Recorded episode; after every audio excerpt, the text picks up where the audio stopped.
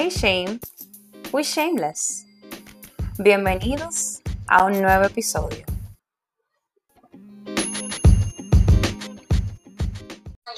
Hello, sean bienvenidos una semana más a Shameless Podcast. Ya ustedes nos conocen, estamos felices de que nos estén escuchando una vez más. Let's get straight to the point. Vamos a continuar con nuestra serie relacionándonos sin vergüenza.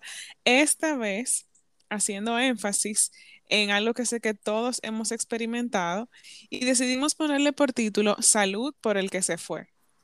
Cheers. Eh, bueno, entonces vamos straight to the point, porque es un tema un poquito denso, pero lo vamos a hacer rápido y furioso. ¿Alguna vez tú has tenido un amigo que es como tu hermano?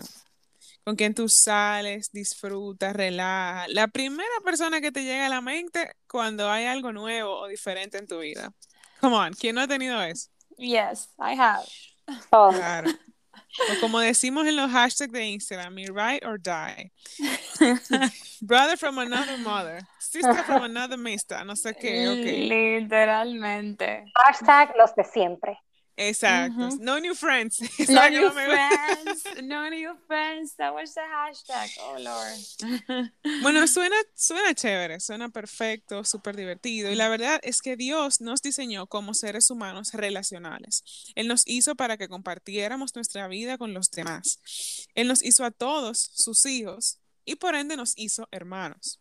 Somos seres humanos destinados a relacionarnos. Entonces, si ese diseño de amistad es tan bueno, ¿por qué tenemos personas en nuestras vidas que fueron grandes amigos y ahora son somebody that I used to know? Alguien que solía conocer. Gran pregunta, ¿verdad? Está densa. I warn you. bueno, pero let's get to the point. Y yo quiero que tú hagas este ejercicio por un segundo, que sé que va a ser de gran revelación para ti. Cierra los ojos si estás manejando, no los cierre, pero sí, cierra los ojos. Imagínate un tablero de ajedrez. Sabemos, todo el que ha jugado ajedrez, que tenemos peones, alfiles, torres, eh, caballos. Tenemos diferentes piezas en el tablero. Algunas piezas no son las protagonistas. El que ha jugado ajedrez sabe que el protagonista, el intocable, es el rey. Y tú vienes siendo el rey de tu tablero. Bien, hasta ahí, hasta ahí estamos visualizando el tablero y lo que les acabo de mencionar. Yes. Bien. Dentro de esas piezas que tienen diferentes funciones, algunas te van a ayudar a desafiar amenazas. Vamos a tener los peones ahí delante. Algunos te van a ayudar a avanzar. Algunas tú vas a necesitar que se mantengan en el tablero. La reina, por ejemplo. Otras se van a mantener estáticas no se van a mover mucho ni va a ser necesario moverlas. Otras van a retrasar tu progreso, que son aquellas fichas que están en el lado del oponente. Definitivamente, cada pieza va a tener una función distinta, pero la meta siempre va a ser que tú como rey te mantengas protegido y que puedas avanzar. Y tengo para decirte que Dios es el mejor jugador de ajedrez. Y él va a hacer lo que sea necesario. Él va a quitar de el tablero a quien sea necesario para protegerte y para ayudarte a alcanzar lo que tú quieres y a obtener tu victoria. ¿Qué te quiero decir con esto? No te afanes por la persona que estuvo y no está, por la persona que empezó junto con el grupo, en el grupo en el que estabas, son todas las fichas bien colocadas y lamentablemente tuvo que salir de la imagen. O la que sí se mantuvo, no te afanes por la, el orden en el que las fichas está, están. Ya no los culpes más. Si hubo heridas de por medio, perdona. Si no hay una explicación de por qué ya no está en tu vida, no la persigas, no persigas la explicación, no busques que te haga sentido. Ámalos, bendícelos. Si te llegan a la mente, ora por ellos, porque ellos tienen su propio de ajedrez, donde ellos también van a avanzar y que eso no sea una carga para ti. Mantén siempre en la mente que Dios es el mejor jugador de ajedrez y Él sabe dónde, cuándo y cómo coloca las fichas. Pero siempre, siempre Él va a jugar para ganar y esa victoria es tuya. Yo espero que tú puedas reflexionar en esto y entender que si hay una persona que no está en tu vida es porque no se alineaba a tu propósito. Period. Bueno, pues seguimos con el brindis. Brindamos porque cuando brindamos por algo es porque nos abre una puerta diferente y porque nos va a llevar a otro nivel. Siempre que brindamos por algo, es por algo que nos va a llevar a otro nivel y que nos va a hacer, nos va a hacer crecer. Por eso, durante todo este tiempo, yo he aprendido que lo único constante en la vida es Dios. Todo, todo lo demás está destinado a cambiar siempre, todos los días. Es parte del crecimiento y de la evolución. Es como cuando te montas en un tren. Tiene paradas. Hay personas que se suben y otras que se bajan. ¿Has visto que alguna vez el tren se ha devuelto a buscar a alguien? No. La vida sigue hacia adelante. Por eso siempre llegarán personas a tu vida que durarán una temporada y lo mejor de todo es que de todas te van a dejar una enseñanza y de todas tú vas a aprender algo. Te enseñarán cosas de ti, algunas te recordarán tu historia, te mostrarán tus heridas, te ayudarán a sanar y otras te ayudarán a crecer. No todo el mundo está alineado a tu propósito, como dijo Joana. Y como hemos dicho anteriormente, Dios tiene promesas para ti. Y hay personas que no están destinadas a vivirlas contigo. Por eso hay amores que se van y amistades también. Para todo vacío en tu vida hay una inmensidad que lo quiere llenar. ¿El qué? el amor de Cristo. He aprendido que mi mejor amigo es Jesús, lo sabe todo, incluso cuando no se lo digo. Sabe que me duele, que me gusta, cómo me gusta que me hablen, cómo tratarme, y es el amigo más paciente, sabe escuchar, sabe aconsejar y sabe corregir. Es el único amigo que me dice las verdades con amor, que no me habla mentira y que me espera siempre. Y si sientes hoy que un amigo que quieres y adoras te ha dejado pasar por un momento de soledad difícil, que no te ha apoyado, si te sientes abandonado, te aseguro que no estás solo. A mí también me pasó. Y por eso hoy te quiero compartir al menos cinco de las cosas que aprendí en todo este proceso. Uno, Jesús es el amigo que nunca abandona. Cuando todo el mundo se va, Jesús permanece. Créeme, yo lo viví. Jesús te escucha. Tal vez en algún momento comenté algo que para otros no tuviese ningún tipo de importancia, pero Jesús lo escuchó. Tres, el dolor más grande de tu vida es la antesala de la bendición que cambiará tu vida. Cuatro, un espacio vacío es la habitación que necesitas para estar contigo y conocerte. Ámate mucho, compréndete y perdónate. La soledad acompañada de Cristo sana, restaura y libera. Esta última le quise hacer una explicación porque suena un poco contradictorio, la soledad acompañada de Cristo. Porque en el momento que alguien que tú amas se va, deja una soledad. Y esa soledad tiene un silencio que te lleva a tener conversaciones profundas e incómodas contigo mismo. Pero invita a Jesús. Invita a Jesús para que sea la luz y la sanidad de eso que te duele, que solo ustedes dos saben y reconocen. Y por último, les quiero dejar con una pregunta abierta. Y no sé si algunas de ustedes, Emma, Joana, quisiera contestarle en público. ¿Qué representa ese vacío que, que dejó tal vez una persona que se? Muy buena pregunta, es lo primero. Y segundo, para mí el, el vacío que una persona te deja representa una oportunidad.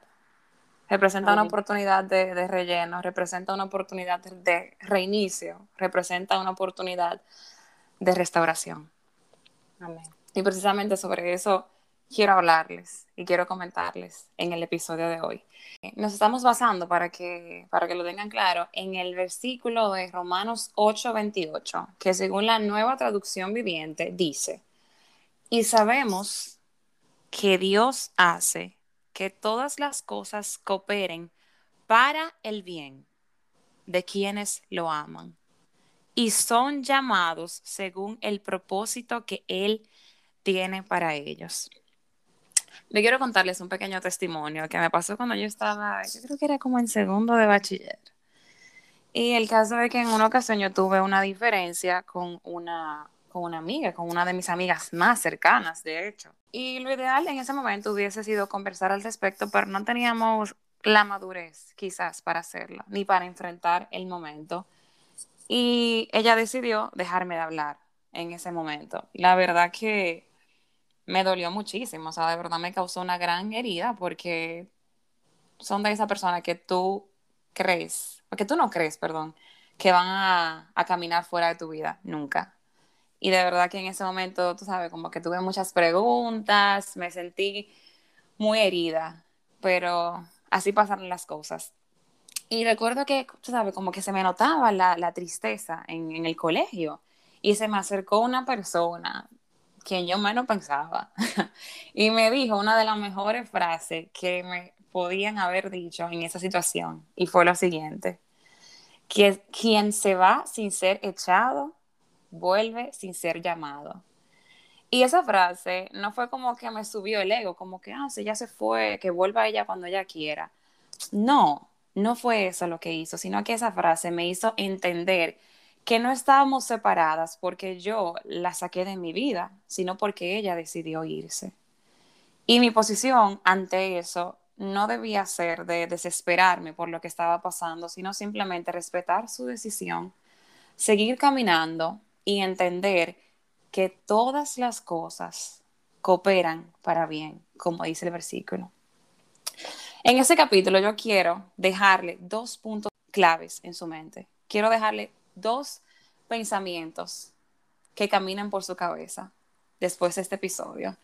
El primero es, cuando una amistad muy preciada, muy apreciada por nosotros se termina, por cualquiera que fuese la razón, tendemos a tener una batalla interna, tener una batalla en la mente donde nos estamos cuestionando si hicimos algo malo, si hay algo mal que anda conmigo, si yo no di la talla, si no soy suficiente, si fue que yo no escuché suficiente, si fue que no hice lo suficiente. Y pregunta drenante de ese tipo, no sé si a ustedes le ha pasado cuando, cuando enfrentan una situación así, como que, ¿qué, ¿qué hay de malo en mí? Porque yo soy el culpable. O sea, tenemos esa tendencia cuando una persona se marcha, primero cuestionarnos a nosotros, cosa que termina deteriorándonos emocionalmente. Y yo te lo digo porque lo he vivido. Y hoy yo quiero decirte, primer punto, hoy yo quiero decirte que descanses. Suelta el cuestionario mental, suelta el sentirte culpable, el culparte, suelta la carga y descansa. Yo no sé si ustedes llegaron a, a ver la foto que se hizo viral, la de los elefantes, que se acostaron en el suelo a tomar un descanso. Yo no sé si ustedes le han visto el tamaño de un elefante alguna vez en persona. Me imagino que son grandes.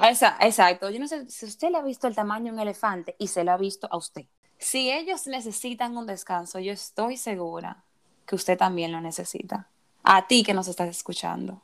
Descansa de esa carga drenante, de esa carga emocional que te está consumiendo de ese cuestionario individual de que si eres suficiente, de que si lo hiciste mal. Descansa y pon tu confianza en tu Padre, porque como dice el versículo en el cual nos estamos enfocando hoy, todas las cosas cooperan para bien. Descansa en la promesa de que aunque estés devastado, puedes ser restaurado. Y dos, así como no toda amistad es una bendición, Asimismo, no toda partida de una persona es un castigo. Muchas veces creemos que somos bendecidos por tener cierta amistad en nuestras vidas y sin embargo no es así. Y ya para cerrar, quiero que te lleves este mensaje claro. Muchas veces Dios quiere graduarte de un curso, quiere pasarte de nivel y tú quieres tomar la decisión de quedarte ahí repitiéndolo. Muchas veces Dios está haciendo movidas estratégicas en tu tablero de ajedrez y tú aún ahí quieres quedarte de terco, estancado. Hay amistades que son para llevarte, hay, amistades que son para ayudarte a transicionar, para encaminarte al próximo escalón y no para quedarse el resto de tu vida. Y eso es lo que quiero que te quede claro. Aprende a soltar. Aprende a dejar que sea el quien tenga el control de tu tablero. A dejar ir y a dejar Dios hacer. Y tener en cuenta y recordar siempre que todas las cosas cooperan para bien para aquel que ama al Señor. Así que la próxima vez que el enemigo intente amargarte por la ausencia de alguien o de algún amigo que era muy especial para ti, dile no, hoy no. Y salud por el que se fue. Y esa es mi oración para ti hoy. Quiero pedirte que cierres tus ojitos y oremos rápidamente. Espíritu Santo, te entregamos el corazón, el espíritu y el alma de cada persona que aquí está escuchándonos, que está oyéndonos. Te entregamos su corazón herido, su corazón lacerado por la partida inexplicable de ese amigo incondicional, de ese amigo que en ningún momento pensó que se marcharía. Te entregamos cada lágrima, te entregamos cada queja, te entregamos cada pensamiento que ha intentado atormentar, para que seas tú quien tomes el control, para que seas tú quien traigas luz a sus pensamientos, para que seas tú quien traigas la claridad necesaria para entender que si se fue es porque tú así lo permitiste que sí se fue es porque tú tienes mayor propósito y que sí se fue es una confirmación de que todo coopera para bien para aquel que ama a Dios. En el nombre de Jesús, amén. Hasta la próxima. Gracias por acompañarnos en este episodio de nuestro podcast, tu podcast Shameless. Y recuerda, no te avergüences.